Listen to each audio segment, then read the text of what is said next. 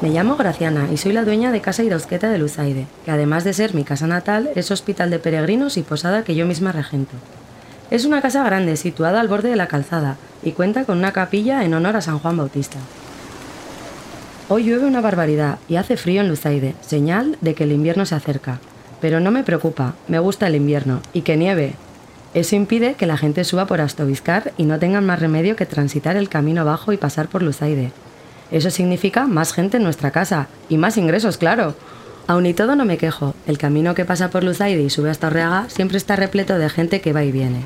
Se ve que esta calzada es la más agradable para poder atravesar el puerto. Mi abuela contaba que el camino es muy muy antiguo, que lo construyeron muy concienzudamente y muy bien unas gentes del pasado. Y llevaba razón, porque todos los carreteros prefieren subir y bajar el puerto por él. Bueno, carreteros y hasta reyes. Se ve que hace muchísimos años un rey francés llamado Carlomagno atravesó este puerto para regresar a su reino. Pero no le debió de ser agradable el viaje, porque al parecer la gente de estos valles se enfrentaron a él. Hasta consiguieron derrotar a su ejército. Eso cuentan al menos los mayores del pueblo. ¡Ay! Seguro que si no los hubieran derrotado hubiera recibido cobijo en nuestra casa y lo hubiera atendido alguno de mis antepasados. Eso sí que hubiera sido un buen negocio, dar cobijo a un rey. Y es que sea reyes o sea carreteros, dar cobijo a la gente supone un gran esfuerzo, pero por lo menos lo poco que ganamos siempre nos ha servido para mantener la casa y la familia. Bien lo saben también en Orreaga. Los monjes también llevan años ofreciendo cobijo a la gente en su hospital, y ahora más que nunca. Hay más movimiento ya que pasa mucha gente siguiendo el llamado Camino de las Estrellas, y van andando muy muy lejos de peregrinación a visitar las reliquias de un santo, Santiago creo, eso nos dice al menos la gente que se aloja en nuestro hospital y que va de camino. Y claro, aprovechando tantos huéspedes, los monjes están ampliando la colegiata, construyendo y reformando la iglesia y el hospital para poder atender a más y más peregrinos. ¡Ay! Menuda ruina la nuestra como la gente empieza a alojarse en Orreaga y no en Luzaide. Algo tendremos que hacer.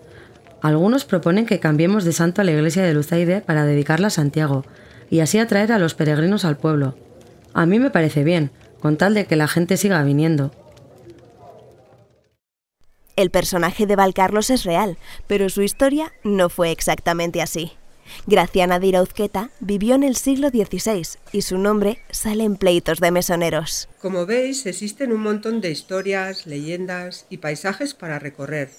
No hagáis como Carlomagno y quedaos más tiempo en nuestro territorio, disfrutando en alguno de nuestros alojamientos. Tenemos de todo, camping, albergues, hostales, apartamentos, casas rurales, posadas, agroturismos, cabañas.